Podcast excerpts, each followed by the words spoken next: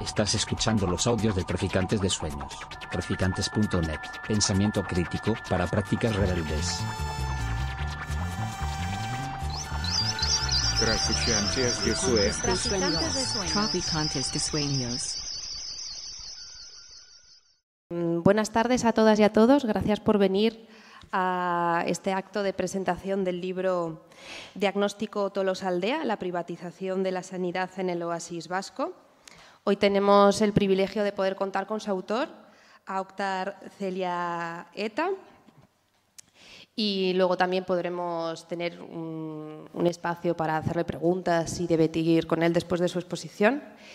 Y bueno, yo soy Guiomar Morales, soy mm, parte de la plataforma de la Auditoría Ciudadana de la Deuda en Madrid y estoy, en estoy presentando el acto en representación del grupo de la Auditoría Ciudadana de la Sanidad, que es eh, la organización, la plataforma ciudadana que organiza este acto.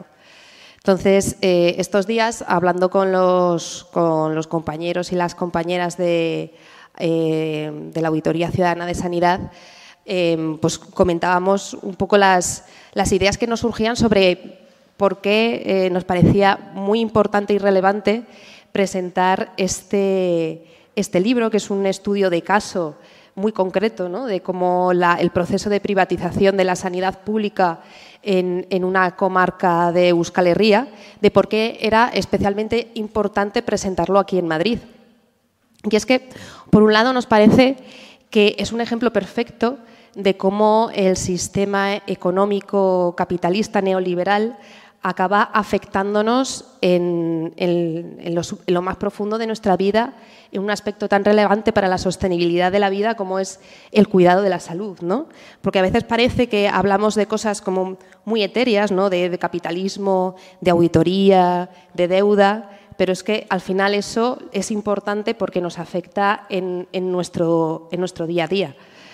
Además, eh, este libro, um, cuando, cuando, cuando lo, lees, ves que refleja perfectamente cómo, y aquí el, compañero lo, explica muy bien, cómo es, es, esos mantras neoliberales en los que la maximización de la eficacia y la eficiencia a través de, la normalización de la búsqueda del beneficio privado, al final no es más que que justificar una estrategia para cooptar recursos públicos y llevarlo a las manos de una élite empresarial y política a costa del deterioro de los servicios públicos y del bien común.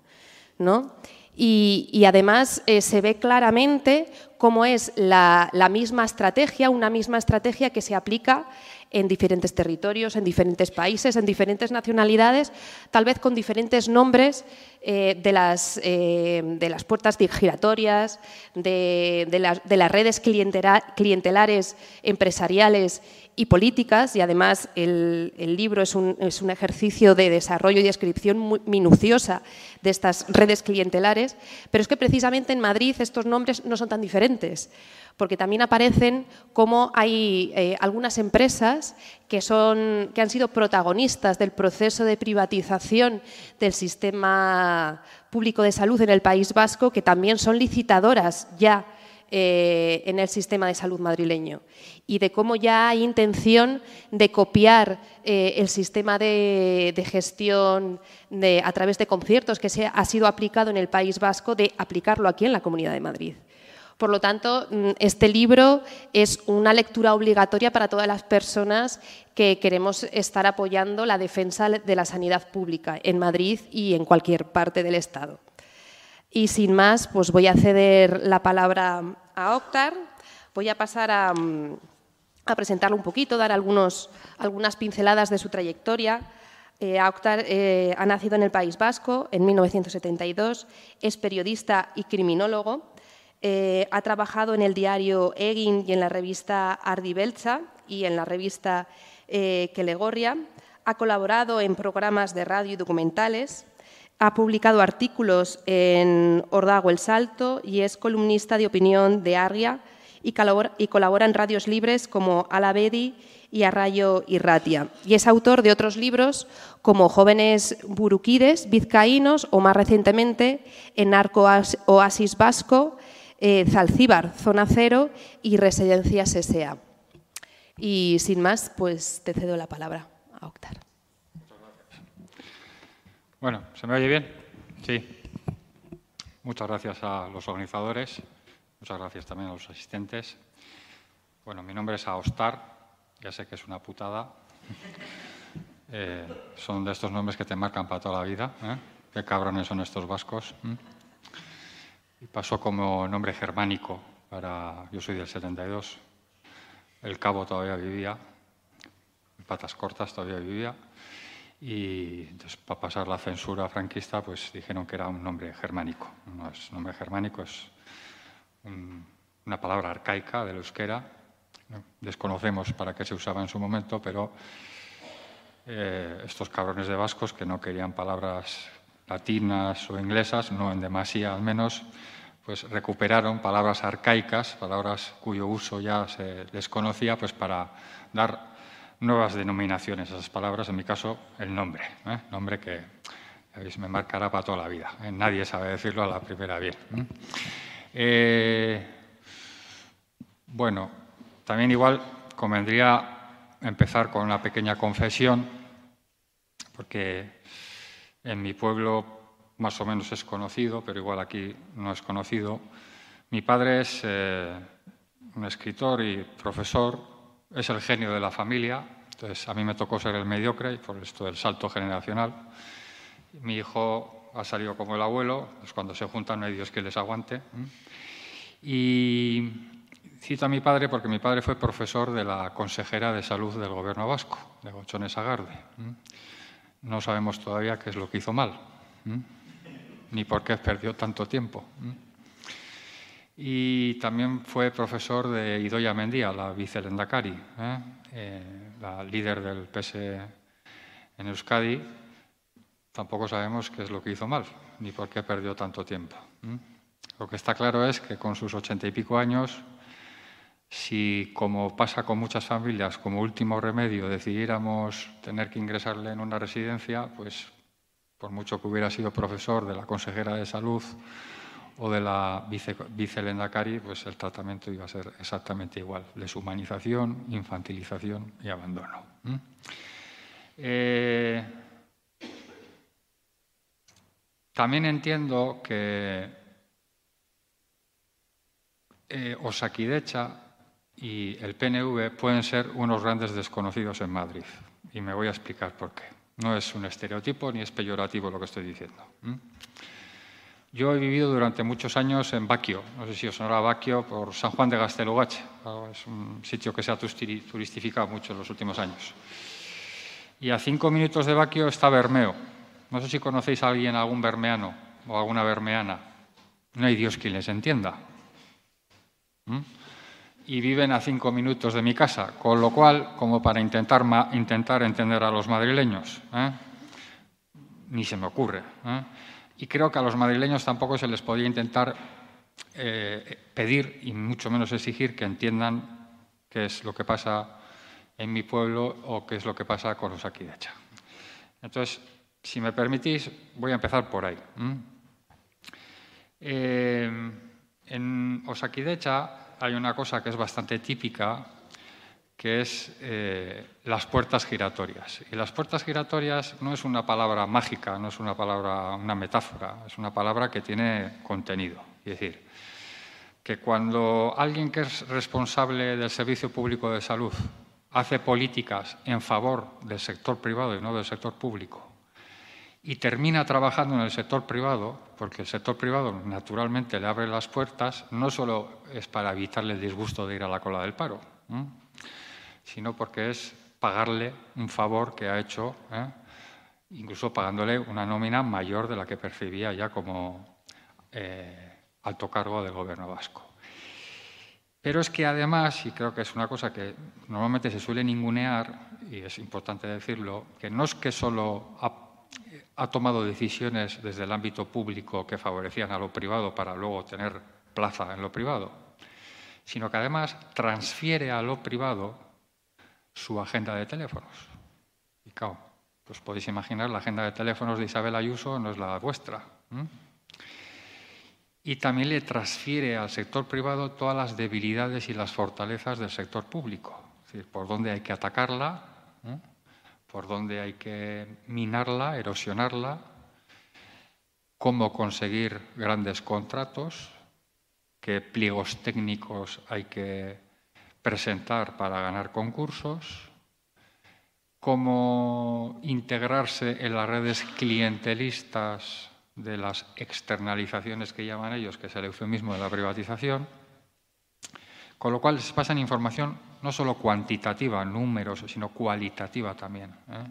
Y eso es importante decirlo. imaginaros a alguien, que esto también pasa en, el oasis vasco, alguien que ha sido director de Hacienda, quiere decir, se supone que debía haber estado persiguiendo a las multinacionales para que pagaran lo que tenían que pagar, y pasa a ser asesor de una de las Big Four, una consultora, PricewaterhouseCoopers, que es una consultora que se dedica a asesorar a las grandes multinacionales cómo pagar lo que menos a Hacienda. Esto chocaría mucho, pero en el sector de la salud parece como que está más normalizado. Entonces, centrándome en eso, voy a empezar un poco con, con algunos datos aquí veis atrás, el, tampoco quiero que os hipnoticéis, ¿eh? Esto, además yo soy bastante dinosaurio, no os esperéis hay grandes maravillas artísticas. Eh, hay una empresa que se llama Keralti, que tiene sede en, el Oasis Vasco, y eh, es una empresa que trabaja a nivel internacional. Trabaja en Colombia, trabaja en Estados Unidos, trabaja en México y trabaja favoreciendo la privatización de los sectores públicos de la sanidad pública en México, Estados Unidos, Colombia y también en el oasis vasco. Eh, recibe fondos públicos, no solo de Europa, sino también del oasis vasco, de la Administración Pública Vasca, es decir, que esa carrera privatizadora del sector público vasco cuenta con dinero público. Eh, y además utiliza Osakidecha, el Servicio Vasco de Salud Pública, como banco de pruebas para sus tecnologías. O sea, firma convenios, firma conciertos con Osakidecha para que sus nuevas técnicas se empleen en Osakidecha como banco de pruebas antes de, antes llevarlas al mercado.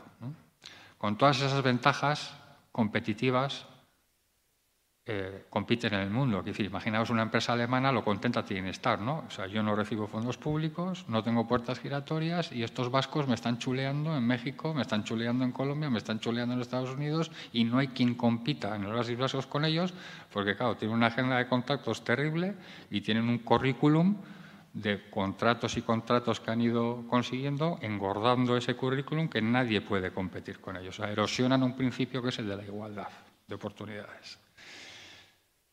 En Keralti están hoy en día dirigiendo esta empresa privada dos exconsejeros de sanidad. Vosotros imaginaros en Madrid una empresa privada que está beneficiándose de la privatización del sector público, de la salud pública, y que hubiera dos exconsejeros de sanidad de Madrid en esa empresa. Sería un auténtico escándalo. Infolibre publicaría Ignacio Escolar se hartaría a hablar en la sexta del tema, en Al Rojo Vivo harían documentales, etc. Bueno, pues esto pasa en el Oasis Vasco, delante de nuestros ojos, pero pasa totalmente inadvertido, está totalmente normalizado. Pero es que además de contar con dos exconsejeros de sanidad que les han aportado un montón de información cualificada a esta empresa, hay dos ex viceconsejeros de sanidad también dirigiendo la empresa. Y también hay una exdirectora de calidad del Servicio Público Vasco de Salud. O sea, tenemos a cinco personalidades de la cúpula del Servicio Vasco de Salud trabajando para una empresa privada. Cinco personas que tomaron decisiones en favor de la privatización del sector público, en favor de primar a las empresas privadas, en favor de que clases pudientes se hagan seguros privados o trabajen con empresas privadas y Osakidecha se convierta en un servicio de salud para pobres, con todas las implicaciones que lleva eso. Y esto es un solo ejemplo de lo que pasa en el oasis vasco. No sé si habréis traído aspirinas, pero luego podemos pasar por alguna farmacia. Eh, Otro caso es el de IMQ y Quirón. Quirón, que es el grupo Fresenius, un grupo alemán, una multinacional. En el Oasis Vasco, estos dos grupos reciben un montón de dinero público a través de concertaciones, es decir, servicios que debería dar el eh, Osakidecha, el Servicio Público de Salud Vasco, los concierta con estas empresas privadas para que sean estas empresas privadas los que la den. Además, tienen parte del monopolio del negocio de los cuidados, no, solo eh, sacan tajada de la privatización del servicio público de salud, sino también de la privatización del sector de las residencias. Y muchos altos cargos de Osakidecha, sobre todo jefes de servicio, tienen autorizaciones de compatibilidad para trabajar en estas empresas, con lo cual se genera un efecto llamada. Es decir, por un lado, jefes de servicio a los cuales se les libera para que ocupen horas en formarse en conocimientos, para que esos conocimientos sean aportados al servicio público de salud, en vez de emplearlo esas horas en adquirir conocimientos e incorporarlos al servicio público de salud, se dedican a trabajar en el sector privado. Con lo cual puedes ir a una consulta cuando te atienden y te pueden decir, si no quieres esperar cola, tu médico de cabecera de Osakidecha trabaja en la privada, vete a la privada. Y allí te van a atender. Claro, te van a atender según qué tipo de seguro tengas. En Osakidecha, con la misma tarjeta, se atiende a todo el mundo por igual. Ese es el principio democrático de un servicio de salud público. Hay una tarjeta. Pero en un servicio privado, según cuánto dinero tengas, te van a atender mejor o peor. Pero claro, esas cosas no se cuentan. ¿eh? Y, cuidado, digo jefes de servicio porque hay también un montón de enfermeras de Osakidecha que trabajan en la privada, pero trabajan porque en Osakidecha se les hacen contratos temporales, porque lo que era la mayor empresa de contratación de Euskadi se ha convertido en la mayor empresa ETT de Euskadi, por la temporalidad, por la tasa de temporalidad que roza el 60%, y hay muchas enfermeras que no les llega porque tienen contratos encadenados de días sueltos y entonces trabajan en la privada. Nada que reprochar. Pero sí en el caso de jefes de servicio, que tienen responsabilidades y además generan un efecto llamada, aparte de faltar a sus funciones profesionales y a su ética profesional de eh, adquirir conocimientos para incorporarlos a Osakidecha. Eh, hicimos un estudio, eh, a unos compañeros del, Oasis Vasco del, medio de comunicación El Salto, que es mi patronal, mi patronal centralista, se llama El Salto, trabajo para unos centralistas, que bajamos caído. Y, y hicimos un trabajo en el Oasis Vasco de cuántos millones se han externalizado en los últimos tres años cerca de mil millones. Y de esos mil millones localizamos en nuestra precaria investigación, es decir, con pocos recursos y con mucho voluntarismo, 220 millones que ha venido a parar a empresas vinculadas a cargos del PNV. O sea, así se reparten las externalizaciones. Porque si las externalizaciones se repartieran en un mercado libre donde la gente compite y cualquiera de vuestros hijos después de que vosotros hicierais muchos sacrificios y ellos hubieran sacado buenas notas, hubieran montado una empresa para trabajar por el bien común en la salud pública, pudieran aspirar y ganar contratos, nada que reprochar, pero es que nunca van a poder ganar contratos porque hay empresas con pedigrí que por tener un apellido concreto su administrador o tener un carnet de un partido siempre van a resultar ganadoras. Hasta el caso, hasta el punto que muchos de esos millones se gastaron en limpieza. La, limpieza.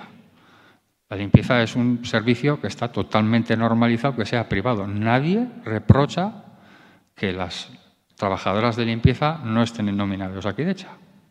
Nadie lo reprocha, que sean de subcontratas. Bien, el dueño de esa subcontrata fue un miembro del PNV, la subcontrata se llama Garbialdi y os debería de sonar porque es la gran subcontrata de limpieza también en Madrid. O sea, alguien le debería de explicar a Isabel Ayuso que está adjudicando millonarios contratos en la externalización o privatización del servicio de limpieza a un ex buruquide, a un ex eh, representante del PNV. No creo que le importe, porque aquí lo que prima es la privatización y el dinero fluya. Eh, en Quirón, en el grupo Quirón, también encontramos giratorias hay un ex consejero de Sanidad, Gabriel Inclán, que ahora es jefe de servicio Quirón. Cada alguien se estará preguntando ya, bueno, ¿hay algún ex consejero del gobierno vasco de Sanidad que no esté trabajando en la privada? Pues de unos ocho o nueve que ha habido, hasta seis han estado trabajando en la privada. ¿Mm? Pero en el que en el Quirón, Grupo Fresenius, trabaja también un ex viceconsejero. Es decir, que los consejeros nunca están solos. ¿Mm? Y en IMQ también tenemos a dos ex viceconsejeros trabajando. ¿eh? Es decir, que las puertas giratorias es algo totalmente normalizado, tipificado ¿eh? en el oasis vasco, con el impacto que tiene eso sobre la salud pública. Eh, en el sector de las residencias también yo, también como pasa con la mayoría de los libros que publico, por encargo, son encargos de, gente que trabaja en el sector de las residencias. Bueno, me pidieron que hiciera un trabajo sobre las residencias y una de las conclusiones que sacamos en ese trabajo era que uno de los grandes grupos del Oasis Vasco, que se llamaba Vesten, que tiene un cacho muy potente del pastel de la privatización de, las residencias. O sea, daros cuenta que las residencias públicas también están gestionadas por empresas privadas en el País Vasco. No solo es que tengan residencias privadas con la mayoría de las camas concertadas con la Administración Pública, sino que además la Administración Pública les adjudica la gestión de residencias públicas, que de públicas solo tienen el edificio. Bueno, pues uno de los grandes grupos que tiene residencias privadas, la mayoría de las camas concertadas con la administración pública y también gestiona residencias de titularidad pública, Babesten, iba a decir Noski, por supuesto, lo lleva un exalto cargo del PNV, Eusebio Larrazabal, que fue asesor general de acción social. O sea, una persona que estaba tomando decisiones políticas sobre el futuro de las residencias trabaja ahora para el sector privado. ¿Mm? Y para redondear las cosas, pues incluso el clúster de salud del País Vasco lo lidera un exconsejero del gobierno vasco que ahora trabaja, bueno, tiene su propia empresa en el sector. Esto es un poco a vista de pájaro, quería, me parecía interesante. Ya sé que es una alineación muy. decir, que nadie va a memorizar esta alineación. ¿eh? Ya me imagino que tampoco sabes la alineación del Real Madrid, ¿eh? pero eh, este, este, tipo de alineaciones es interesante manejarlas. Es interesante manejarlas porque a vista de pájaro demuestran un poco por qué se han tomado una serie de decisiones en política, a quienes han beneficiado y esto qué repercusiones tiene. Y por citar solo un caso más, Rafael Bengoa, que por cierto tiene muy buena prensa en Madrid, y cuando digo muy buena prensa, digo de derecha a izquierda. Rafael Bengoa fue consejero también de salud del gobierno vasco y él ha estado hasta no hace muchos años en la, en, la junta de la Fundación Mémora, que es una de las grandes funerarias que cobraba comisiones por llevarse a los ancianos que morían en las residencias. Pero esto no constará nunca en las biografías de Rafael Bengoa. Y aparte, él tiene su propia consultora, el Institute for Health and Strategy, eh, una consultora que asesora al Hospital 12 de Octubre. El Hospital 12 de Octubre, que es una fundación de dependencia pública y que está dentro de la red de la salud pública, tiene externalizado parte de sus servicios de asesoramiento a una empresa privada que lo lleva Rafael Bengoa. Y esto también es importante explicarlo, aunque sea políticamente incorrecto. ¿Mm? Bien. También en el libro se explica un poco de dónde partió ¿eh? el plan privatizador de Osakidecha. Esto fue en los años 90. En los años 90 sucedieron varias cosas curiosas y simplemente tres detalles. Uno, Iñaki Azcuna, que era consejero de salud del gobierno vasco, en los años 90 publificó un hospital privado. El gran hospital privado de Bilbao lo convirtió en público. Luego se presentó alcalde quien no le iba a votar. Publificado un hospital. Pero mientras publificaba el hospital de Bilbao, no publificó otros hospitales privados publicó el, que, publicó el que a él le interesaba. Pero es que además puso en marcha el plan privatizador de Osakidecha, que se llamó Osasuna Saindus, y entonces su brazo derecha era el director de Planificación y Ordenación de Salud, que era Rafael Bengoa, que luego fue consejero, pero del PSE. Cuando Pachi López desalojó al PNV del gobierno vasco, el nuevo consejero fue Rafael Bengoa. Pero para estas cosas no hay siglas, y se ponen de acuerdo muy rápido. Y uno era Iñaki Azcuna, mejor alcalde del mundo, consejero de salud, y Rafael Bengoa, director de Planificación y Ordenación en Salud, los dos cerebros del plan que privatizó Osakidecha y que, por lo que percibo y por lo que cuentan las personas involucradas en el activismo en Madrid, va a ser la referencia de Isabel Díaz de Ayuso para continuar con la privatización en Madrid.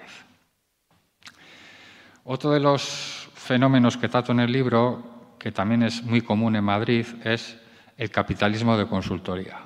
Es decir, que el Servicio Vasco de Salud Pública, en vez de recurrir a recursos, públicos, a recursos públicos, en vez de hablar con los propios médicos, con las propias enfermeras, con las propias médicas, con los propios enfermeros, y con los profesionales y las profesionales del sector para saber lo que pasa y consensuar un plan innovador o un plan digitalizador o cualquier tipo de plan, no, no lo hace. Lo que hace es contratar a empresas privadas, a consultoras privadas para que hagan esa labor de asistencia que le llaman. Consultoras privadas que no están obligadas a dar ningún tipo de, de signo de transparencia y que, van a hacer lo que les paga el amo. No van a, no van a hacer nada que contradiga al pagador. Y ahí hay un montón de consultoras, muchas de ellas sancionadas por prácticas de cártel, por concertarse, por llegar a acuerdos para repartirse los contratos de la administración pública aquí y allá. Algunas están bajo sospechas, siguen siendo investigadas y estas consultoras se han contratado, entre otras cuestiones, por ejemplo, cuando había que innovar la atención primaria, que claro, eso de innovar pues, es una palabra muy simpática, ¿eh? pero luego habría que ver realmente qué connotaciones tiene en la práctica. Es decir, el papel lo sujeta todo y luego la realidad es otra cosa. ¿eh? Bueno, la innovación de la atención primaria se puso en manos de una consultora privada, la consultora privada también, por supuesto, tiene puertas giratorias para gente del PNV. La, reorganización, eufemismo de la desmantelación de atención primaria, se dejó en manos de una consultora. Es decir, no se recurre a los médicos de atención primaria para ver qué podemos hacer. No se organiza un plan de acción interdisciplinar con los profesionales del sector. No, es una empresa privada que por márgenes de económicos, a base de márgenes económicos, genera un plan. Eh, cuando hay que gestionar la contratación temporal, también se contrata a una gran consultora. Y cuando hay que incluso organizar una oferta pública de empleo, se contrata a una consultora. Después de lo que ha pasado con la última oferta pública de empleo en Euskadi, donde hay 20 personas imputadas por irregularidades en la OPE. ¿Mm? Eh, cuando se trata de la transformación digital, quiere decir, se acabaron las consultas, os atendemos por teléfono, etcétera. ¿eh? Yo no estoy en contra de las colas en Osakidecha. Creo que a veces se confunde la inmediatez con la atención. Es normal que tenga que haber colas. Y quien se queje de las colas, que se, atente, que se atenga a las consecuencias porque la respuesta es rápida, vaya usted a la privada y ahí no hay colas. ¿Eh? Otra cosa es que haya un plan premeditado para saturar las urgencias, para saturar la atención primaria y generar ese efecto llamada o ese efecto de fuga. ¿eh? Yo contra las colas no estoy. ¿eh? Otra cosa es que sean colas provocadas, etcétera. Bien, es decir que hemos hablado de un fenómeno de las puertas giratorias que es bastante desconocido, yo creo, en Madrid, de lo que pasa con las puertas giratorias en Osakidecha, y otro fenómeno también de consultoría, de capitalismo de consultoría, que también es muy importante, y creo que ambos modus operandi de los que algunos han hecho su modus vivendi se practica también en Madrid. O sea, es decir, eh, nosotros levantaremos piedras de 200 kilos y partiremos árboles en cinco minutos, pero en eso es lo único que nos diferenciamos de los madrileños. Somos tan madrileños como los madrileños son de vascos. Eh, sí, porque al final todos somos terráqueos. A ver, que yo soy independentista, ¿eh? si se me permite, pero entiendo que todos somos terráqueos y todos cometemos los mismos errores ¿eh? y padecemos los mismos problemas. Con lo cual, pues yo a Osakidecha, yo ya le he dejado llamar Osakibecha y le llamo Osakibrecha, porque hay una brecha montada en Osakidecha y a través de esa brecha están entrando un montón de infecciones, con lo cual Osakidecha se ha convertido ya en un foco de corrupción. Un foco de corrupción, de clientelismo, de irregularidades, de privatizaciones, de contratación laboral y de autoritarismo también. Porque la reacción de la Administración ante las críticas es cesar a la gente, presionar a la gente. Hubo tres profesionales de Osakidecha que denunciaron las irregularidades de la OPE, de la oferta pública de empleo. Solo dos continúan en Osakidecha por las presiones que han recibido. Cuando se montó la mesa política para investigar, cuando Osakidecha montó una mesa para investigar esas irregularidades, los primeros en ser llamados a declarar en esa mesa fueron los propios denunciantes. Y la primera pregunta que les hicieron era ¿por qué habían denunciado? ¿Mm? Y mientras se presiona a los denunciantes y los denunciantes se ven abocados a abandonar Osakidecha, los imputados montan empresas privadas y Osakidecha firma convenios con esas empresas privadas. O sea, se castiga a los denunciantes y se premia a los denunciados. Esto es un fruto del autoritarismo y de las hiperreacciones de Osakidecha frente a las denuncias. Y también suelen pasar cosas como pasan en Madrid, que multinacionales acusadas de soborno a médicos son las grandes proveedoras de contratos menores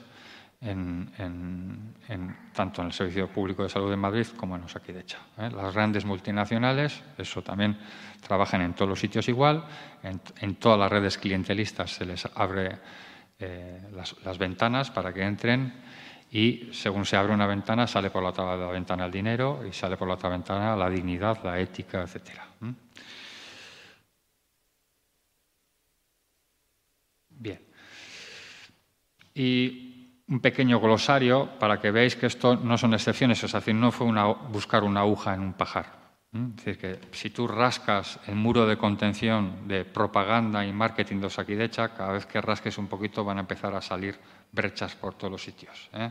No solo por puertas giratorias o capitalismo de consultoría o por autoritarismo. Hay, ha habido irregularidades en la OPE, ha habido casos de corrupción con condenas por corrupción en Osakidecha, el caso Margüello es uno de ellos. Ha habido casos que no han terminado en condenas porque no se ha, habido, no se ha podido probar o porque jueces y fiscales no han podido probar, pero que en el imaginario social han calado como casos de corrupción, como el caso SATEC. Tenemos una casta que se ha vacunado eh, eh, antes que la población, es decir, ha habido una casta del PNV que ha ido a vacunarse antes de lo que le tocaba. ¿Mm?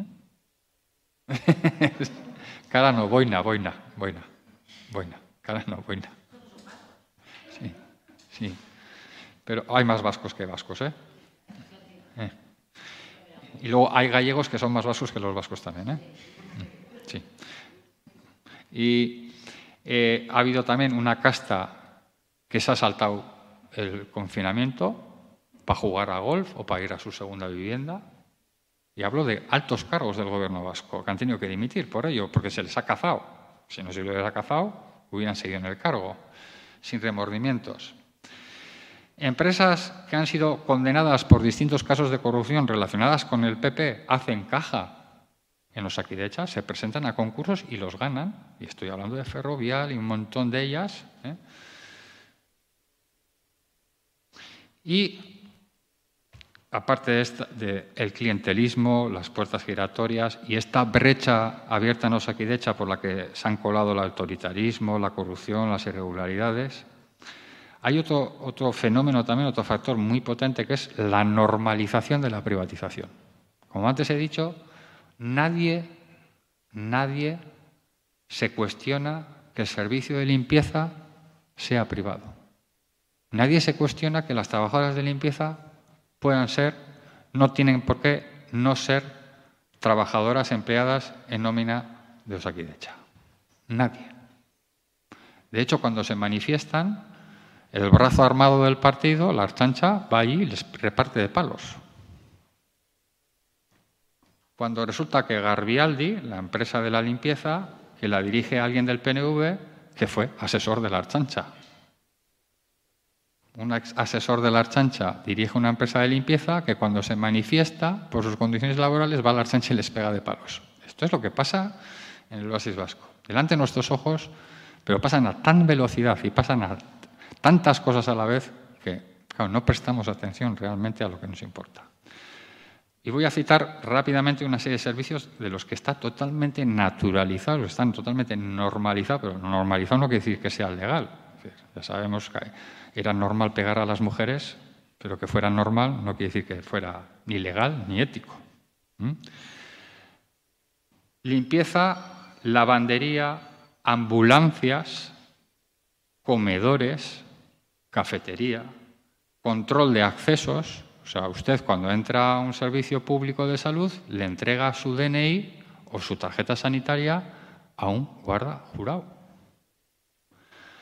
área de innovación de atención primaria, es decir, cosas sagradas como la atención primaria, diálisis, laboratorio, radiología, la digitalización de los historiales de los pacientes.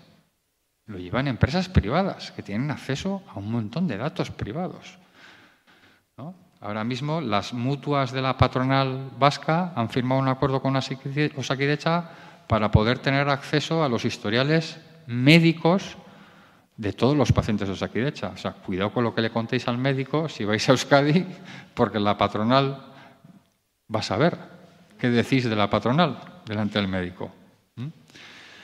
Eh, la seguridad corporativa, asistencia a domicilio, residencias, salud mental, eso, todo eso está naturalizado, lleva un montón de años externalizado, privatizado, concertado, y no pasa absolutamente nada. Bueno, pasa, es el sirimiri.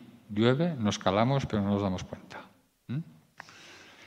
En los últimos años, dos años prácticamente, ha habido más intentos de privatización que se han paralizado por denuncias de sindicatos y los juzgados le han dado la razón a los sindicatos. Porque, claro, no sé si estáis percibiendo que el PNV está perdiendo peso específico electoral y de eso son conscientes también los jueces, que hasta ahora pues eran conscientes del peso que tenían, ¿no? y ahora son conscientes del peso que están perdiendo y entonces se están animando a hacer cosas que antes se arrugaban.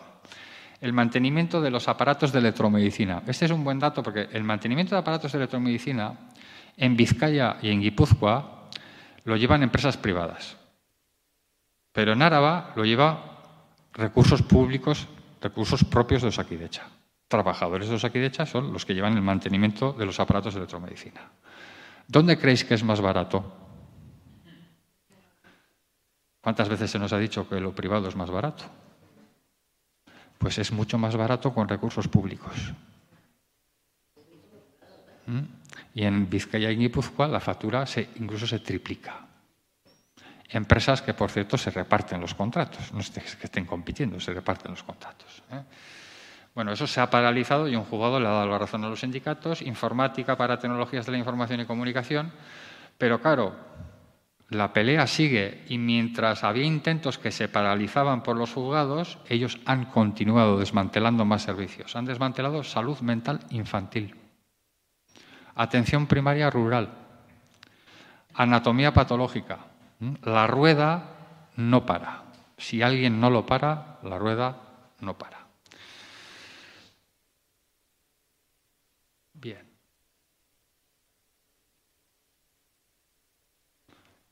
Y terminar diciendo dos, dos cosas solo. Eh, Osakidecha y el gobierno vasco en general gasta al año millones de euros en publicidad institucional.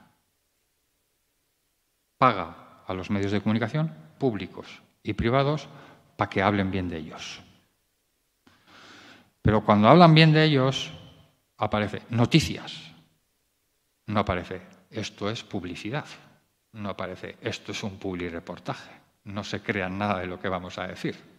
No, dicen noticias, información.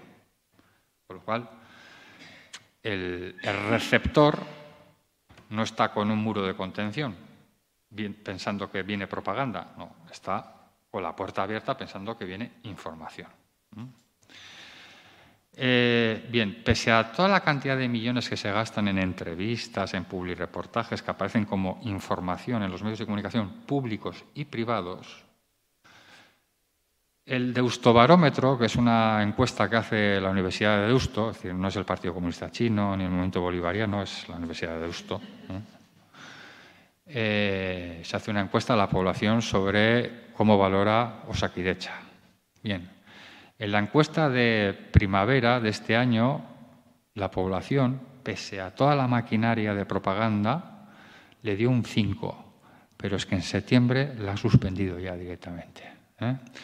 Esto rinde para el optimismo, quiere decir que pese a toda la maquinaria de propaganda para lavar el cerebro a la gente y pese a la flota de aviones, no sé si sabéis que el gobierno vasco tiene una flota de aviones. Así, ¿Ah, no, es una broma, tranquila. No, es ironía. Es una flota de aviones, yo suelo decir que tiene una flota de aviones y cuando están los grandes estadios de fútbol llenos, fletan los aviones y tiran orfidal, fumigan con orfidal. Así está la población orfidalizada. O sea, por favor, es una broma, no os lo creáis. ¿Eh? Sí, seguramente en, en las tuberías de agua, ¿no? Eh, bueno, pero bromas aparte, es decir, que pese a la orfidalización, a base de la propaganda, a base de la normalización de cosas que no debían de ser normales, etcétera, la población tiene criterio. ¿eh? Y ya desde los años 90 los sindicatos, y con esto termino, desde los años 90 los sindicatos venían advirtiendo que Osakidecha se estaba privatizando venía advirtiendo que Osakidecha se iba a convertir en un referente para otros servicios de salud pública de cómo privatizar el servicio de salud pública. Ya hemos visto que incluso los que han privatizado el servicio de salud pública en Euskadi ahora tienen empresas que se dedican a ayudar a privatizar los servicios públicos de Madrid, de Colombia, de México, Estados Unidos. Y frente a eso ha habido un movimiento sindical muy fuerte, con músculo, en Euskal Herria, frente a la privatización del sector de las residencias también ha habido un nuevo músculo político que es el movimiento de los pensionistas de Euskal Herria, que se ha sumado a las movilizaciones de las trabajadoras. Y en los últimos años han constituido también asociaciones de familiares de personas mayores residentes en, personas mayores que están en residencias, y la Administración ha querido enfrentar a las personas mayores, perdón, a los familiares con las trabajadoras en huelga. No lo han conseguido. Los familiares han constituido asociaciones que se han sumado a la huelga de las trabajadoras, igual que el movimiento de pensionistas. Y creo que eso también rinde para el optimismo. Es decir, no todos son, yo soy un especialista en ser portador de malas noticias, pero también hay más mundo la luna tiene más caras y hay buenas noticias también. ¿eh?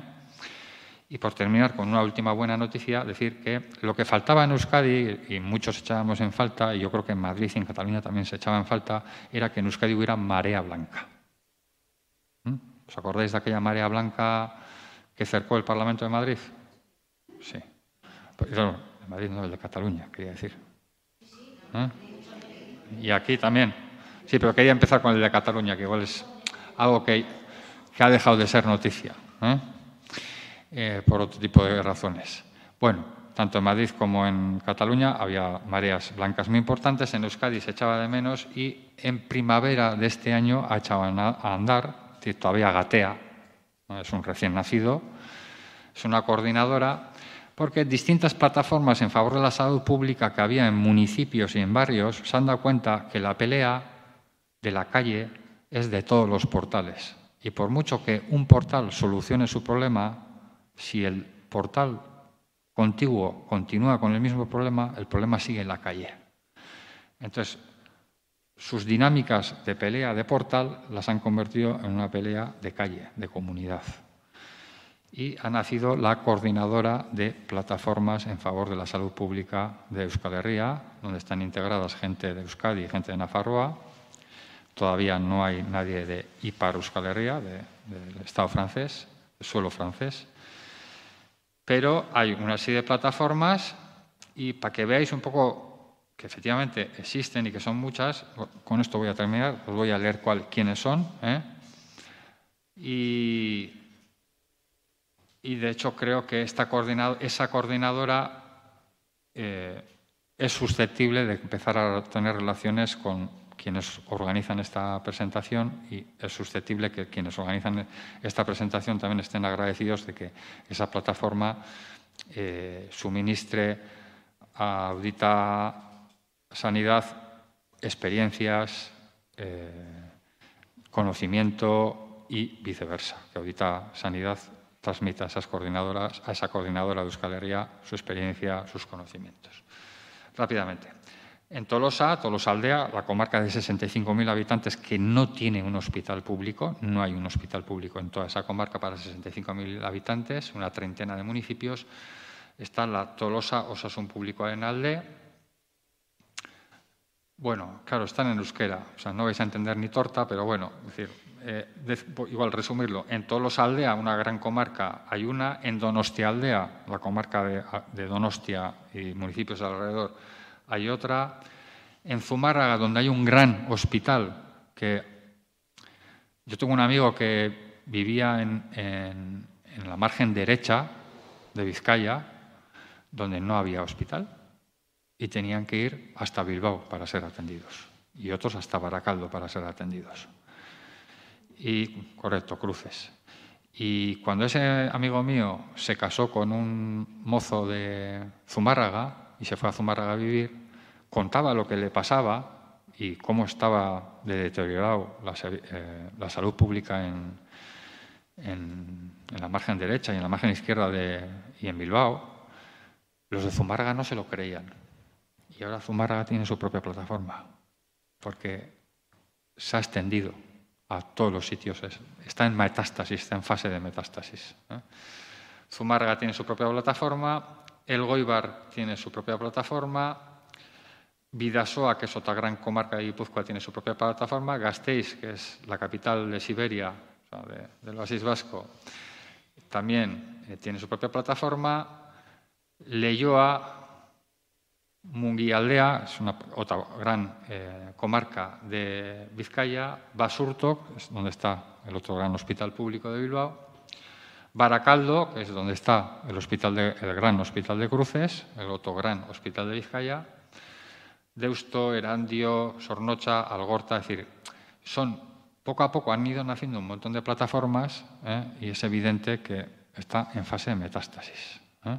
Por mucho que desde las autoridades vascas digan que no, que aquí hay un, edificio, un elemento diferenciador, porque claro, como tenemos RH positivo, somos inmunes a la corrupción, a la privatización y a todo eso.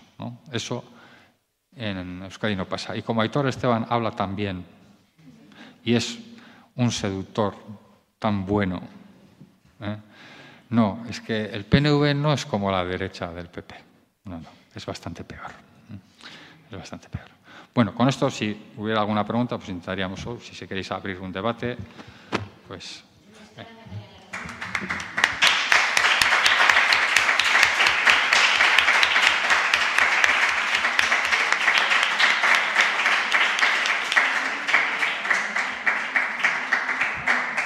pues. Abrimos ahora mm, el debate. Si alguien tiene alguna duda o hacer algún comentario, aportación, pregunta a nuestro invitado.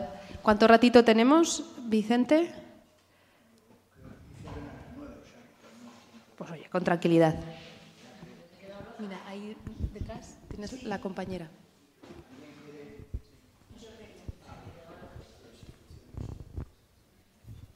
Pues no hace falta, pero bueno. Em, quería preguntarte mm, dos cosas. Has hablado de sobornos a los médicos. Me interesaría que ahondaras un poco, bueno, primero daros las gracias a los organizadores y a que hayas venido aquí y nos hayas contado esto tan, que nos hace tanta falta. Em, entonces, primero me gustaría que hablaras de esto, de, de sobornos a los médicos, porque a mí me, llama mucho la atención, me parece increíble y me gustaría que contaras un poco qué está pasando. Em, luego, mm, todo esto que estás diciendo de las plataformas que se están formando en Euskadi, pues es que nos, nos haría mucha falta Aquí estamos, la mayoría del público que, estamos aquí formamos parte de plataformas en defensa de la sanidad pública y una de las ideas que tenemos es que lo que está pasando en Madrid está claro que está pasando en Euskadi, está claro que está pasando en otros sitios y que habría que unificar las luchas. Entonces, si nos pudieras dar contactos y tal, mm, nos vendría fenomenal. Y la última cosa se me ha ido, ya te la preguntaré después. Bueno, eh, o sea, a cada pregunta responde. Bien. Eh, bueno, gracias. Eh, contactos y eso, ningún problema. O sea, es decir, eh, Vicente mismo ya tiene alguno y se os pasará más. Daros cuenta que ellos ahora mismo están gateando, o sea, están mirándose un poco a sí mismos, más, no están todavía en disposición de correr hacia el exterior, como quien dice, ¿no? Pero eh, sí creo que es conveniente que ya haya un contacto, ¿eh? aunque de momento sea virtual, luego ya llegará el momento de que sea físico, visual y tal. Eh, sobornos. hay alguna serie de empresas multinacionales que han admitido, han admitido. Pasa que yo no soy muy partidario, o sea, no soy un fan del modelo de justicia de Estados Unidos. ¿eh? No soy ningún fan. ¿eh? Donde el derecho a la propiedad prima por el derecho a la vida. Que parece que aquí no, pero cuando fueron a por la familia Tous, a robarle a la familia Tous, el sobrino de la familia Tous mató a dos albano-kosovares y aquí no ha pasado nada. Es decir, que aquí también parece que el derecho a la propiedad está por encima del derecho a la vida. ¿eh? Los mató con munición ilegal, con munición especial. Bueno, dicho esto, em, ha habido multinacionales que han reconocido para, eh, para que se les rebajara la multa, ¿eh? para aligerar las condenas, las sanciones, han reconocido que han sobornado a médicos. Y esa es una práctica eh, perseguida por el Código Penal. Y en Estados Unidos, como el Código Penal pues, realmente tiene tipificados muchos más delitos que aquí, por ejemplo, para en Estados Unidos los robos, eh, los tipos de robos y el tipo de, ladrón tienen muchos más distintos nombres que aquí. O sea, si tú vas al diccionario y buscas ladrón, como sinónimos encontrarás cuatro o cinco, pero vas a un, diccionario inglés y como sinónimo de ladrón te vas a encontrar como 20 o 25, porque el Código Penal diferencia a un ladrón que entra en una casa cuando la casa está ocupada con sus habitantes a un ladrón que cuando entra a una casa no hay nadie en esa casa.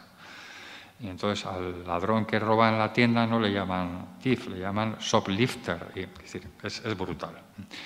Y entonces, en Estados Unidos se persiguen duramente esas historias. Y hay asociaciones de familiares, sobre todo, eh, de perjudicados que contratan buenos abogados y como saben que realmente, como le pasó al Capone, que por, por la vía del delito de, de, que has provocado que haya muerto gente, pues no vas a poder tener mucho éxito, pues por la vía económica sí te voy a zumbar.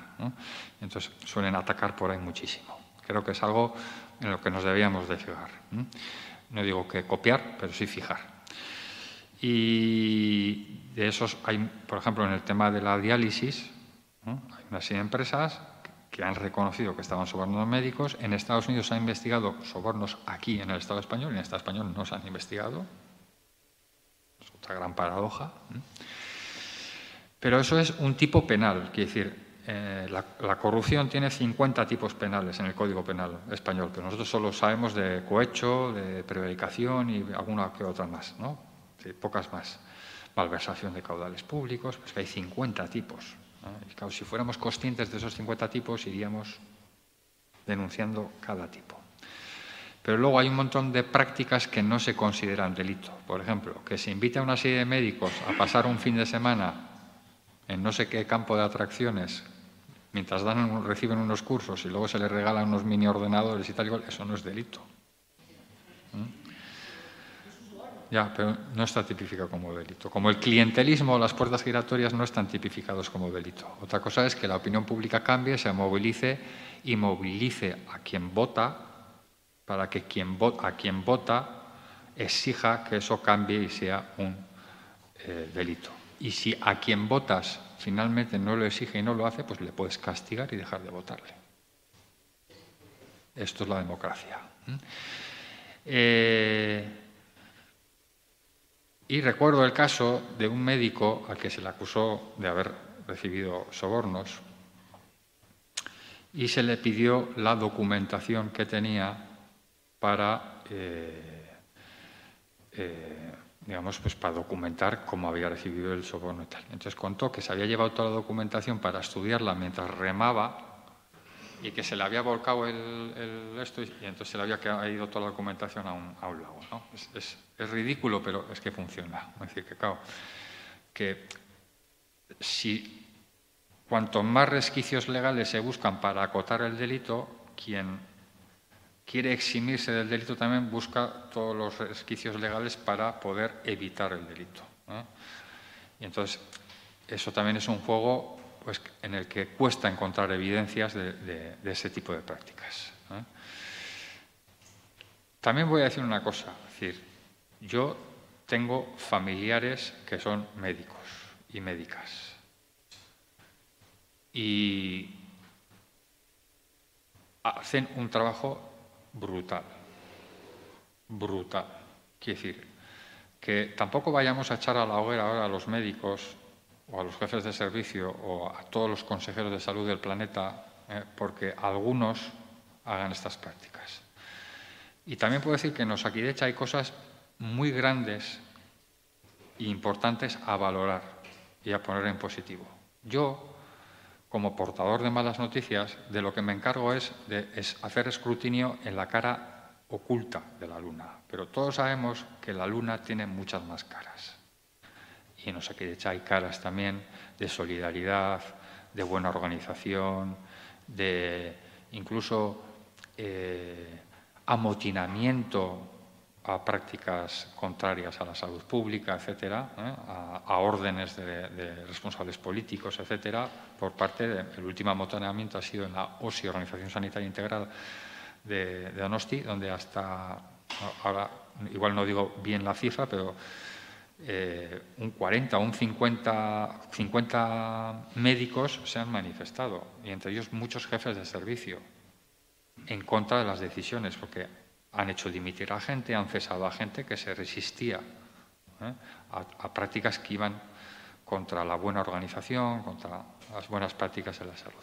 Quiero decir con esto que decir que yo entiendo que mi papel es este, mi papel es un poco ir a la cara oculta de la luna. ¿eh? Igual que en el PNV, yo provengo de una familia del PNV. ¿Mm? Y cuando yo hablo del PNV, hablo de la cara oculta del PNV. No voy a negar que en el PNV hay grandes personas, grandes trabajadores y personas con las que, pues, es decir, eh, son buenas personas y buenos profesionales en sus trabajos, etcétera.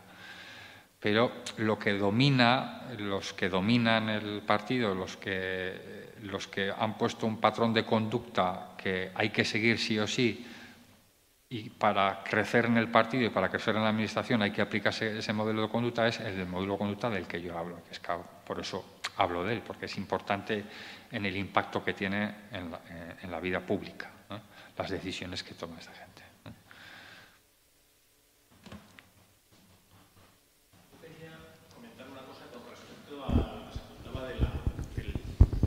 Perdón, quería comentar una cosa con respecto a lo que eh, la compañera decía del, de la cuestión de los sobornos. Existen otros métodos. Yo antes cuando hablaba con, con, antes de empezar el, pues, la presentación, le decía que yo habitualmente resido en un pueblo de Córdoba que se llama Villanueva de Córdoba, está en el Valle de los Pedroches, al norte de Córdoba. Eh, y allí se da la casuística de que bueno, es un pueblo pequeño, y bueno, pequeño, tiene unos 9.000 habitantes, entonces todo el mundo se conoce, ¿no? Y a los médicos, eh, no es que, por supuesto, yo, pues mi pareja sanitaria y, lo que tú dices, hay gente súper profesional y tal, ¿no? Pero lo doloroso es cuando ese soborno viene de la propia administración. Y hay una cuestión que se llama incentivos. Es decir, si tú mandas al abuelo al hospital mm, y lo mandas tres ancianos al, porque tienen que ir al hospital, desplazarse, te voy a quitar un incentivo o no te lo pago. Si resulta de que hay que darle eh, batidos proteicos a ese anciano porque por lo que sea pues lo necesita, pues el médico que no se lo da tiene otro incentivo. Un incentivo que es económico. No sé si me explico. Entonces es una especie de soborno soterrado, ¿no? Por parte de la propia administración. Entonces, el, soborno, o, podemos llamarlo como queramos, tiene muchas tipologías distintas. Solo quería comentar eso. Sí, bueno, pero la bufanda de siempre no estaba tasada por una serie de cuestiones técnicas. Es decir, que si eh, eh, ese señor necesita que le vayan, que lo trasladen porque es un impedido, es una persona que está en la cama, anciana, en un pueblo y hay que desplazarla a un hospital eh, porque lo necesita, pues la bufanda era algo lineal, se lo pagaban a todo el mundo antes. Ahora no, ahora no es un, incentivo. Sí, a veces, muchas veces es también por inacción, no solo por acción. Es decir, en el, decreto ley de las residencias en Euskadi no hay ni una palabra escrita sobre atención nocturna. así como más o menos está escrito muy con algoritmos y tal, pues cuáles tienen que ser los ratios eh, de los cuidadores hacia los mayores, cuántos minutos tienen que estar por cada persona mayor durante las mañanas. Durante las noches no hay ni una palabra escrita. Entonces, ¿qué hacen las empresas privadas? Pues no tienen, tienen muy pocos recursos a, la noche. Eh, unos amigos míos, cuidado, que los amigos no son como uno quiere, son como son. Pues se dedican, son amantes de lo ajeno. O sea, roban. Y un día me contaron, joder, Ostar, hemos ido a la nueva residencia que hay en Zabalvides, la calle más larga de, Bilbao. Y una multinacional acaba de poner una residencia allí, una macro residencia.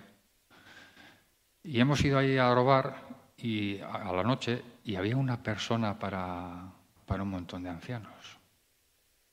Esta gente no tiene ética ninguna.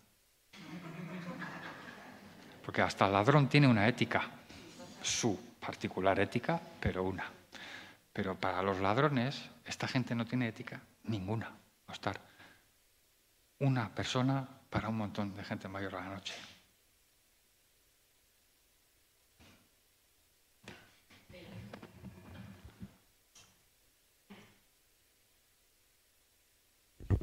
Si no,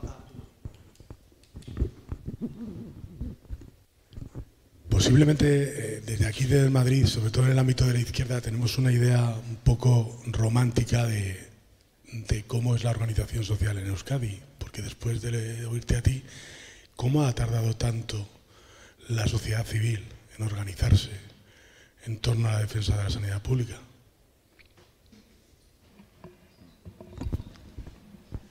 Sí, sí. Los vascos les ha costado mirarse al espejo. También culpa tenéis vosotros, ¿eh? que ibais a... O la culpa es compartida. Si me permites la ironía. ¿eh? Yo soy de estos de muy confianza, ¿eh? decir, no, te conozco de nada, pero te voy a, hablar, te voy a tutear. cuando vosotros ibais a Madrid, a Euskadi, y teníais un accidente, ibais a Osakidecha, joder, estos vascos cómo se lo montan, qué hospitales y qué atención y qué bien, qué a gusto, no como en Madrid, qué mierda. Y cuando los vascos iban a Benidorm de vacaciones y tenían un accidente, iban al ambulatorio, ojo, qué asco, qué colas, qué tal, esto no pasa en Osakidecha. Entonces, ha habido una retroalimentación ahí, del mito. Eh, también te diría, sindicalmente, hace muchos años, ya te lo he dicho, que desde la época de los años 90 los sindicatos ya venían advirtiendo que eso estaba privatizando y cada privatización, cada externalización se ha ido denunciando y tal. Muchísimas movilizaciones, muchísimas manifestaciones en torno a Saquidecha, las trabajadoras de limpieza, etcétera, etcétera. Lo que faltaba sí era un movimiento civil, puramente civil. Había plataformas, como antes he dicho, una metáfora de las distintas portales, pero no había una plataforma vecinal. Ahora la hay. ¿eh? Nunca es tarde, si la dicha es buena. ¿eh? Pero ya te digo, sí, sí, es decir, te, lo compro, te lo compro. Eh, los vascos, RH positivo, aquí no hay corrupción, somos unos gestores de la hostia y tal. Y encima en Madrid dicen que hablamos muy bien, que somos los políticos que mejor hablamos en Madrid, eh, que es un referente para todo el Estado español, eh, gente como Rafael Bengoa, mm, entonces, no ayuda. O sea, si uno tiene que mirarse al espejo y lo que tiene alrededor le dice que no, que, todo muy bien, lo tiene más difícil todavía. ¿eh? Pero sí, sí, ha costado, ha costado. a deciros en principio porque la atención primaria eh, donde se desarrolló mejor fue en, la, en el País Vasco y desde ahí se copió y efectivamente funcionó muy bien, aunque no se desarrollara en Madrid como tendría que desarrollarse, pero Rafael Bengoa era un referente. Entonces, ha seguido siendo ese referente a pesar de esto que cuentas y se, que lo, vamos, lo creo a 100 puntillas, porque incluso ha ido a Estados Unidos a vender ese tipo de atención primaria que existe en el País Vasco. Y hace cuestión de, dos años, y seguramente este año también, se le hacen homenajes por toda Castilla-La Mancha, por Andalucía, por tal, y le muestran como alguien que efectivamente hizo mucho en la sanidad pública. Entonces, eh, ¿cómo contrarrestas esa imagen? No puedes contrarrestarla a pesar de que él ha introducido un montón de eh, cambios dentro de la sanidad copiados de Estados Unidos. O sea, que eh, él vende que, lleva lo mm. Mm, lo público español a Estados Unidos y lo que trae es la mercantilización de Estados Unidos aquí. Sí. Dos cosas. Yo procuro no jugar a las personas, jugo lo que hacen. Si jugara a las personas no tendría amigos. Estos que roban, si yo les jugara como personas, no serían mis amigos. Juzgo lo que hacen. Y discutimos muchísimo, porque ellos también juzgan lo que yo hago. A estar, déjalo, no merece la pena, estás perdiendo el tiempo, las cosas van a seguir igual, eh, estás condenando a la pobreza a tu hijo, eh, eres un idiota, eh, es mejor que hagas lo que hacen ellos, roba, chantajea, tal. Entonces, yo a Rafa no le juego como persona, puedo jugar lo que ha hecho. Y lo que ha hecho habrá cosas que efectivamente son para poner en valor y otras cosas que son reprochables. Aquí la dificultad entraña en que cuánta visibilidad tiene las cosas que se venden como buenas y qué poca visibilidad hay sobre las cosas que pueden ser reprochables. O sea, la balanza es muy desigual. ¿eh? Y habría que preguntarse por qué. Es decir, en la era de la transparencia, ¿por qué suceden estas cosas? en la era de la transparencia. yo cuando me encontré a Rafa Bengoa en el patronato de la Fundación Memora, me llevé un disgusto bastante importante. O sea, no me alegró. no me alegro. Como cuando me encuentro amigos míos que trabajan para empresas que venden armas en el extranjero, pues evidentemente no me alegra. Pero no me puede condicionar que sean amigos míos ni que sea Rafa Bengoa. Yo me dedico a esto, a, eh, intentar garantizar el derecho que tiene la gente a informarse. Y luego la gente, eh, por cierto, se me había olvidado responderte a ti a eso, luego la gente tiene derecho a equivocarse, tiene derecho a votar al PNV, tiene derecho a votar a Isabel Ayuso. De hecho, mucha gente que vota al PNV y mucha gente que vota a Isabel son los primeros perjudicados de sus políticas. Sí, sí, pero quiere decir que los primeros perjudicados muchas veces suelen ser los propios votantes de ese partido. O sea, por ejemplo, imaginaros todos los que han votado a Donald Trump. Obreros, estoy hablando. Han sido los primeros perjudicados. Pero la gente tiene derecho a equivocarse. Y habrá que tolerarlo. Si no, pues al monasterio y a no relacionarse con nadie.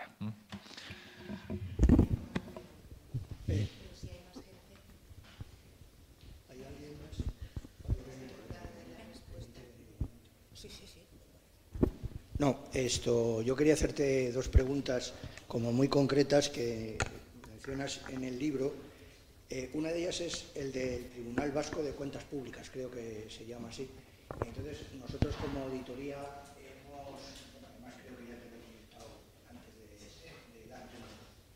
de, ah, perdón, hemos presentado eh, ante una denuncia con motivo de los contratos menores ante el Tribunal de Cuentas del Estado y la Cámara de Cuentas. Entonces, eh, lo que nosotros hemos observado desde el punto de vista político es que son instituciones que desgraciadamente están, digamos, compadreadas, ¿no? en el sentido de que se reparten eh, los cargos de responsabilidad tanto en el Tribunal de Cuentas como en la Cámara de Cuentas eh, con personas entre comillas, afines a eh, los partidos que tienen mayor representación parlamentaria y eh, normalmente pues, actúan de esa manera. Entonces, eh, lo que quería preguntarte respecto del Tribunal Vasco de Cuentas Públicas es cuál es, cuál es digamos, la estructura que tiene y si en el caso del Tribunal Vasco de Cuentas la composición, de alguna manera, responde a la misma que existe en la Cámara de Cuentas de Madrid. Eh, porque en la Cámara de Cuentas de Madrid, como el Partido Popular tiene mayoría absoluta, los miembros del Consejo de la Cámara de Cuentas, la mayoría absoluta, también responden a nombramientos realizados por el propio Partido Popular, con la cual mm, difícilmente eh, se, se puede pensar en que pueda existir ante una determinada denuncia eh, pueda haber garantías jurídicas o garantías eh, democráticas de que, de que, eso se va a llevar a cabo. ¿no? Esa sería la primera. Eh, la segunda es que también nos hemos encontrado con, cuando hemos presentado la respuesta ante la Cámara de Cuentas, que nos ha dicho que de acuerdo con la norma legal que la regula, ellos no tienen atribuciones para hacer procesos de fiscalización que vengan de la propia, emanados de la propia Asamblea de Madrid, por mediante un acuerdo de que la Asamblea de Madrid, como consecuencia de un consenso o mayoría de un determinado o determinados partidos políticos, le encargan a la Cámara de Cuentas que haga un determinado proceso de fiscalización. Pero nos ha dejado muy claro que lo que no contempla la norma que la regula es que no, no, no admiten ningún proceso de fiscalización que venga de ninguna organización ni de ninguna persona jurídica, ya sea eh, en particular o, colectiva. En nuestro caso nos hemos encontrado con que no hemos, sido capaces de poder hacer nada respecto de esta cuestión. Primera pregunta. La segunda eh, es, en, Madrid, por ejemplo, se da la figura, dentro de tú nombras en el libro de las colaboraciones público-privadas, pero en Madrid, por ejemplo, eh, no sé si se puede decir que haya sido la vanguardia o no, pero en la actualidad tenemos siete hospitales modelo PFI y cuatro hospitales modelo PPP. Eh, eh, en, el ámbito del, gobierno de Osakidecha eh, se ha contemplado esta figura del modelo PFI y el modelo PPP y existen algunos hospitales y en este caso cuántos también sería eh, la, otra pregunta que tendría que decir. Luego haré una reflexión al, final, mm, pero ya de carácter más general. Gracias. Bueno, a ver, muy rápidamente. Em, un inciso. Una cosa es la realidad jurídica o la realidad que puede plantear el Tribunal de Cuentas en uno de sus informes y otra cosa es la realidad social. Quiere decir, em, ah, voy a hablar de mi casa. En mi casa hubo un caso en los años 80-90 que se llamó caso Tragaperras, no sé si eso sonará, había un montón de máquinas tragaperras sin licencia funcionando por el país. Eh, y si vosotros veis a las hemerotecas de los grandes medios de comunicación o incluso las páginas web que han puesto distintos movimientos sociales de los últimos años, como el 15M, etcétera, sobre corrupción, casos aislados, etcétera, aparece el caso Tragaperras, como un caso de corrupción del PNV. Ese caso nunca obtuvo una condena, porque los delitos se sobreseyeron y la denuncia no prosperó. Pero en el imaginario social ha quedado como un caso tragaperras. Y en el imaginario mediático de los medios de comunicación convencionales y de izquierdas y derechas, el país ABC, caso tragaperras, caso de corrupción. Es decir, que eso tengamos claro también. Es decir, que a veces igual tenemos aspiraciones de que la gente termine en la cárcel, la cárcel es un fracaso. A empezar. O tenemos aspiraciones que la vía jurídica triunfe, bueno, la vía jurídica está allí para demostrar una serie de evidencias jurídicas y otra cosa es la evidencia social, el cómo transmites a la sociedad que efectivamente eso es irregular a todas luces. En el caso del oasis vasco, es que es, no sé, a veces igual pensaréis que estoy exagerando o que, o que rebusco para encontrar algo torticero. El uno, el anterior, ahora hay otro presidente, pero el anterior presidente del Tribunal Vasco de Cuentas Públicas fue el diputado general del Partido Nacionalista Vasco de Vizcaya. O sea, se retiró de diputado general y nombraron presidente del Tribunal de Cuentas. Alguien que había estado tomando decisiones políticas pasó a, ser quien vela por la, el buen eh, uso de los fondos públicos desde el Tribunal de Cuentas. Cuando anunció que no se iba a presentar para diputado general, antes de ser nombrado eh, presidente del Tribunal de Cuentas, dijo que en sus memorias no iba a escribir sobre paraísos fiscales y fajos de billetes de 500 euros.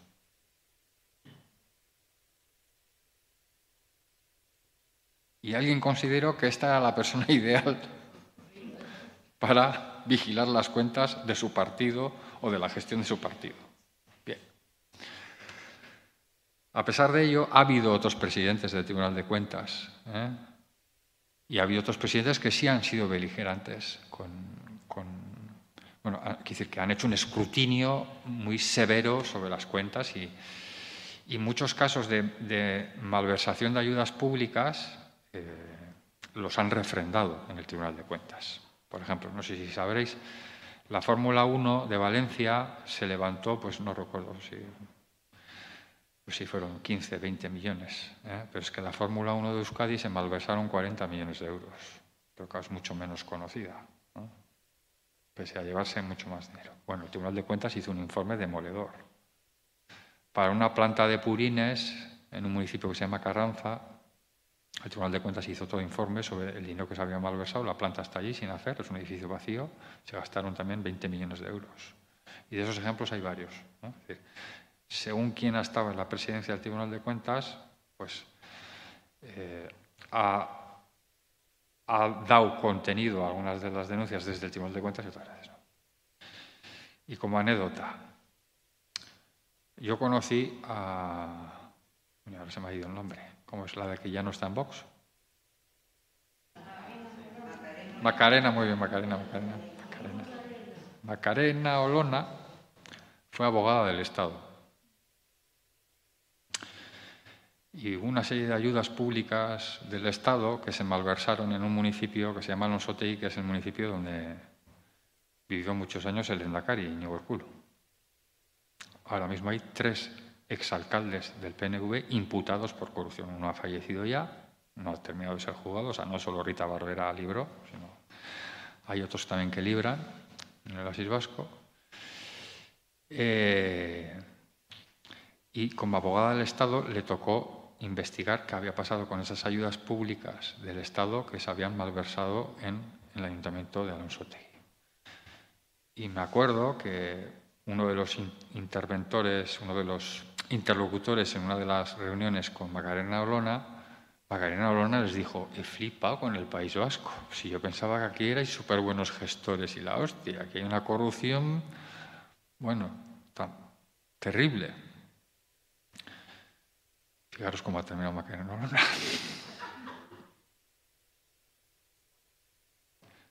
no os podéis echar la culpa. No os podéis echar la culpa. Se dice que el PNV condicionó su apoyo a la moción de censura, entre otras, bueno, ya sabéis que el PNV siempre condiciona por esto, pero entre otras pidió que Macarena Blona le quitaran de abogada del Estado. En ese momento creo que estaba investigando un afer en Mercamadrid y le quitaron de, la investigación, le apartaron de la investigación. Sea o no verdad que fuera causa-consecuencia, esto es lo que sucedió. Claro, para Macarena Blona Evidentemente, sumaría dos más dos y pensaría, PNV, al que yo le investigué en su momento, ahora le ha dicho al PSOE que me quiten del medio. Me hago de Vox.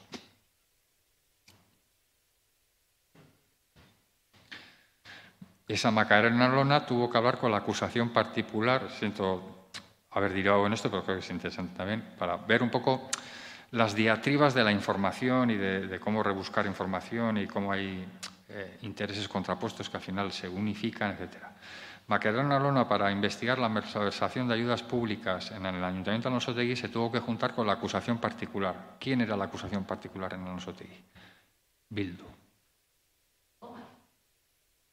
O sea, quien le informó a Macarena Lona de lo que estaba pasando en Alonsotegui fue la acusación particular Bildu. Y ella en esa conversación dijo, joder, yo no sabía que el PNV Quiere decir que en esto, como se dice, los caminos de Dios son indiscutables. Eh, y lo dice el hijo de un cura, mi padre fue cura. Menos mal que mi madre tuvo varios. Y de casarse con un cura, que en esa época había que tener varios para casarse con un cura. y, con lo cual, eso, es decir, que hay que probar fortuna. Con el Tribunal de Cuentas hay que probar fortuna, esté quien esté, hay que probar fortuna, hay que ir, hay que insistir, hay, que estar encima. Y buscar otros mecanismos también en el Tribunal de Cuentas para, para un poco forzar la máquina, ir donde la Fiscalía, es decir, moverse, moverse, moverse, conocer gente y darse a conocer, y darse a conocer en esos, en esos circuitos ¿eh? de investigación policial, de tal, ser uno más en ese circuito. Es decir, ser ser un tío accesible y a su vez que te vean como una persona que, con la que se puede tratar. Como Macarena Olona, cuando vino Alonso T, dijo, coño, con los de Bildu se puede tratar. Están bien informados, tienen información.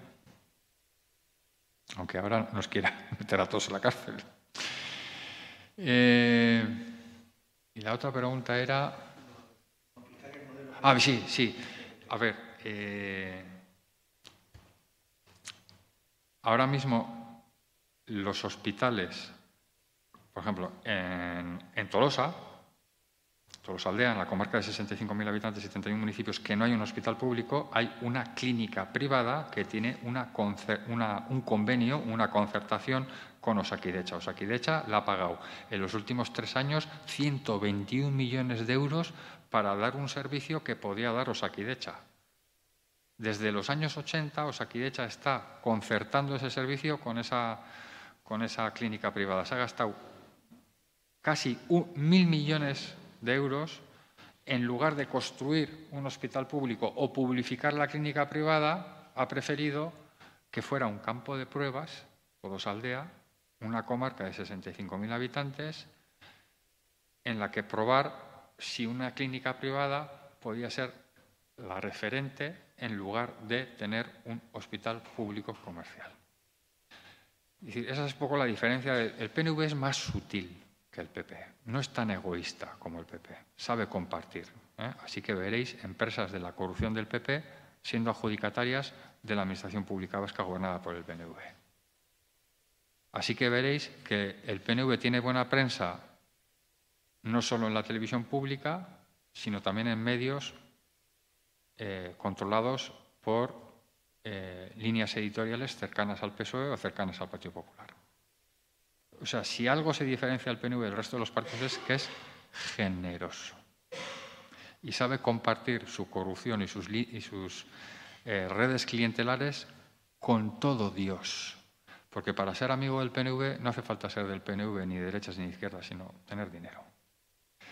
Esa es una gran diferencia del PNV. No van con un BMW por medio de la calle haciendo derrapes, ni tienen un ático regalado por no sé qué empresario en tal sitio. Lo hacen mucho mejor, porque claro, llevan toda la vida gobernando con el apoyo del PSOE y otros partidos, porque el PNV ha estado gobernando con el PSE varias legislaturas, no es nuevo esto, también con Euskadi Esquerra, un partido de izquierdas que luego se integró en el PSE, pero cuando era un partido estuvo gobernando con el PNV, con Izquierda Unida estuvo gobernando el PNV, y con Eusko Alkartasuna, que ahora está en Bildu. Bueno, de hecho, parte de Izquierda Unida también, parte de la Izquierda Unida Vasca está en Bildu también. O sea, han desplegado sus, redes clientelares. Y un detalle, con esto termino. Eh, yo trabajé muchos años para una empresa que ponía las sillas en los eventos y hacíamos el, día del partido del PNV y el día del partido del PSE, es la fiesta de la Rosa allí. El día del partido del PNV se llamaba Alder Eguna. Hacíamos mítines de sindicatos, hacíamos fiestas populares, hacíamos un montón de eventos. Y uno de los eventos que hacíamos era lo que yo llamaba las subastas de las viviendas de protección oficial. Que ellos llamaban la. ¿Cómo se llamaba? Eh, realmente la, el sorteo yo le llamaba subasta del sorteo. Entonces estaba Izquierda Unida en el poder con el PNV. Nosotros éramos una subcontrata, poníamos las sillas allí. Y la contrata era una UTE. Y en la UTE estaba una empresa que era una productora de televisión que se llamaba Valeuco, que tú me digas qué pinta una productora de televisión montando un sorteo de viviendas de protección oficial. Pero claro, era la productora amiga del PNV, de hecho su fundador terminó siendo director de Euskal Televista, de la televisión pública vasca, y, luego ha sido candidato del PNV para alcalde. Y la otra productora era Producciones Lortu, que era una empresa muy pequeña, una furgoneta de dos empleados y una pequeña lonja, pero era la empresa que hacía los mítines de Izquierda Unida en Euskadi. Entonces, la UTE estaba conformada por una empresa amiga del PNV y una empresa amiga de Izquierda Unida. Y eso es lo que hace el PNV, que es lo que los demás partidos egoístas, como el PP, PSOE, UPN y otros más que podría citar, nunca han hecho. Y así el PNV ha podido perpetuarse.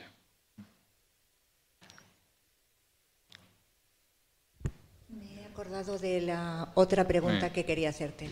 La pregunta perdida. Yo creía que, que Cataluña había sido la pionera en las privatizaciones en el Estado y ahora ya entro en duda con lo que nos has contado.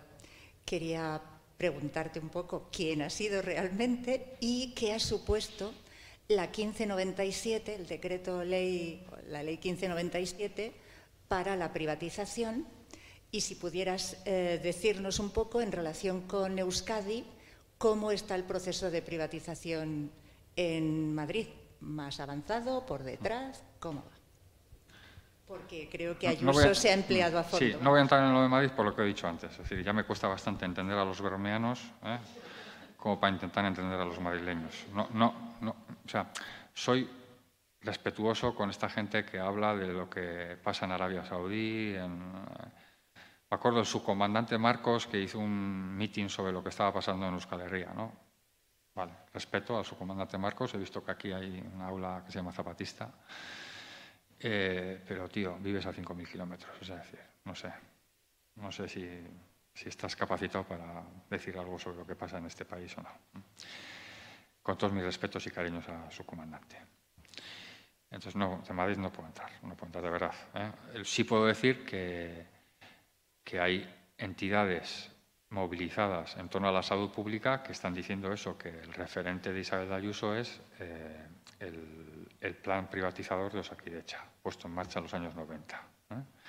de convertir el Servicio de Salud Pública en una entidad eh, eh, bueno, no recuerdo la palabra, mercantil, es decir, en derecho privado. Y externalizar los servicios, concertar los servicios, etcétera. Eso sí. Ese plan, en el salto, podéis buscar en el salto, se llama Osasuna Saindus. Así se urdió el plan privatizador de Osakidecha, podéis buscarlo así. Así se urdió el plan privatizador de Osakidecha y ahí se habla de un poco el precedente. Eh, Rafael Bengoa había, estado, había formado parte del informe Abril. El informe Abril es, digamos, la primera piedra en la búsqueda de un camino privatizador eh, mirando a lo que había sucedido en Inglaterra a la privatización de Inglaterra. Aquí pasa muchas veces esto, que importamos cosas que ya han fracasado allí, pero que las damos como nuevas aquí.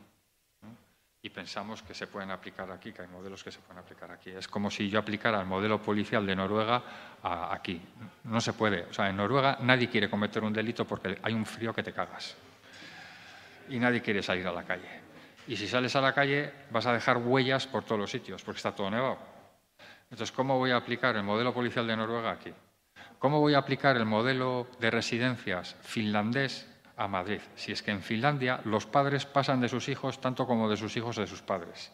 Porque sus padres están súper empoderados ya con los 50 años y han hecho su plan de pensiones, eh, han montado su propia residencia autogestionada, no necesitan de nadie que les diga cómo tienen que montar las historias y tal y cual. Y aquí somos de una cultura cristiana donde las mujeres sí o sí van a hacerse cargo de los cuidados, los maridos mueren en casa, las mujeres terminan en la residencia.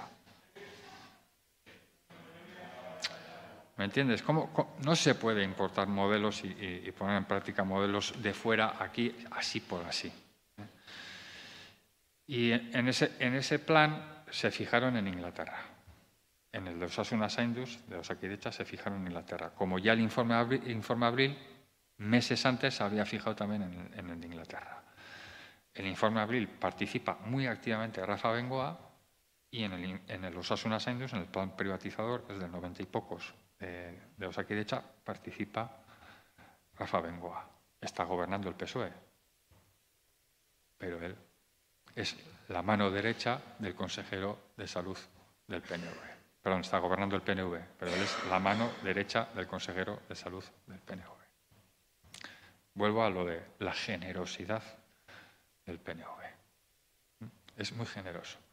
Es, un gran desconocido. Siento decirlo, siento insistir en esto, pero es un, gran desconocido el PNV en Madrid.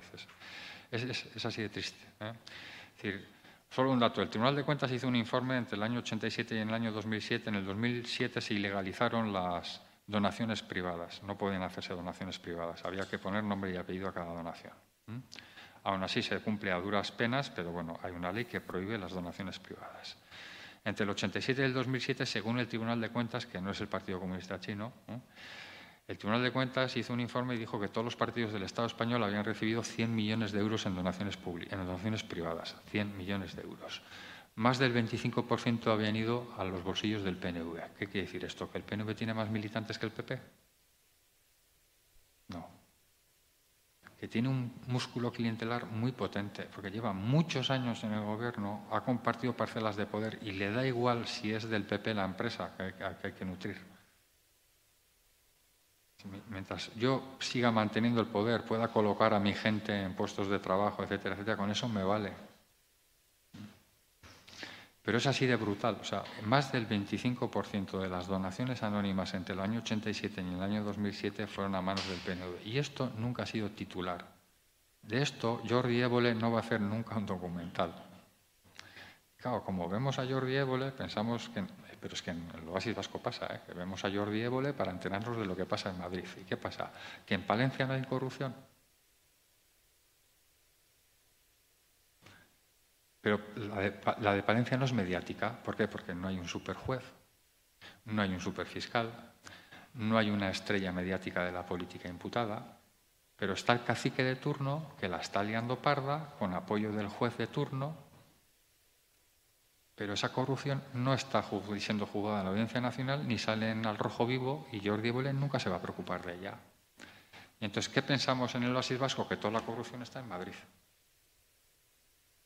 Y que los grandes culpables de la corrupción en el Estado español, bueno, sí, salvo los que hayan leído a Rafael Chirves o se hayan interesado realmente por la corrupción, se darán cuenta de que en Castellón y que en todos los sitios es igual y que es transversal.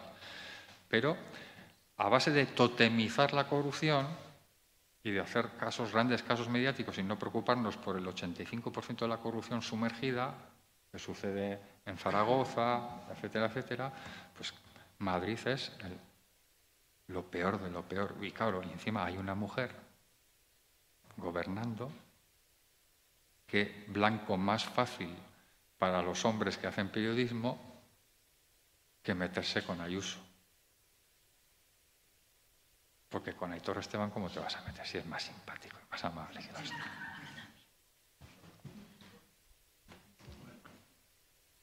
Solamente, sí, una última reflexión que es trasladarte. Yo creo que ha quedado evidenciado lo que era el objetivo de esta, de esta charla, ¿no? de que eh, es muy importante que conozcamos el proceso político, el proceso de privatización que hace el Partido Popular en la Comunidad de Madrid, pero creo que es importantísimo, fundamental, de que todas y todos conozcamos qué está pasando en otros territorios, porque al final, eh, al menos algunas o algunos pensamos que esto forma parte de la estrategia, como ha dicho Guillo al principio, de la estrategia neoliberal.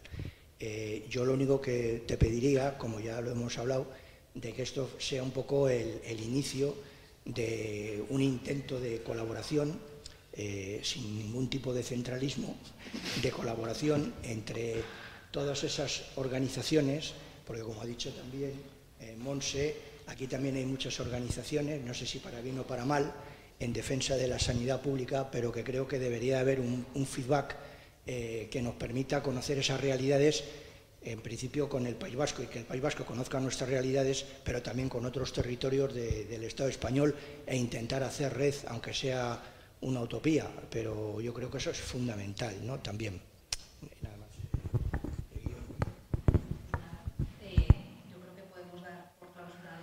Este evento y muchísimas gracias a Octar. Yo creo que nos has abierto a todos mucho los ojos.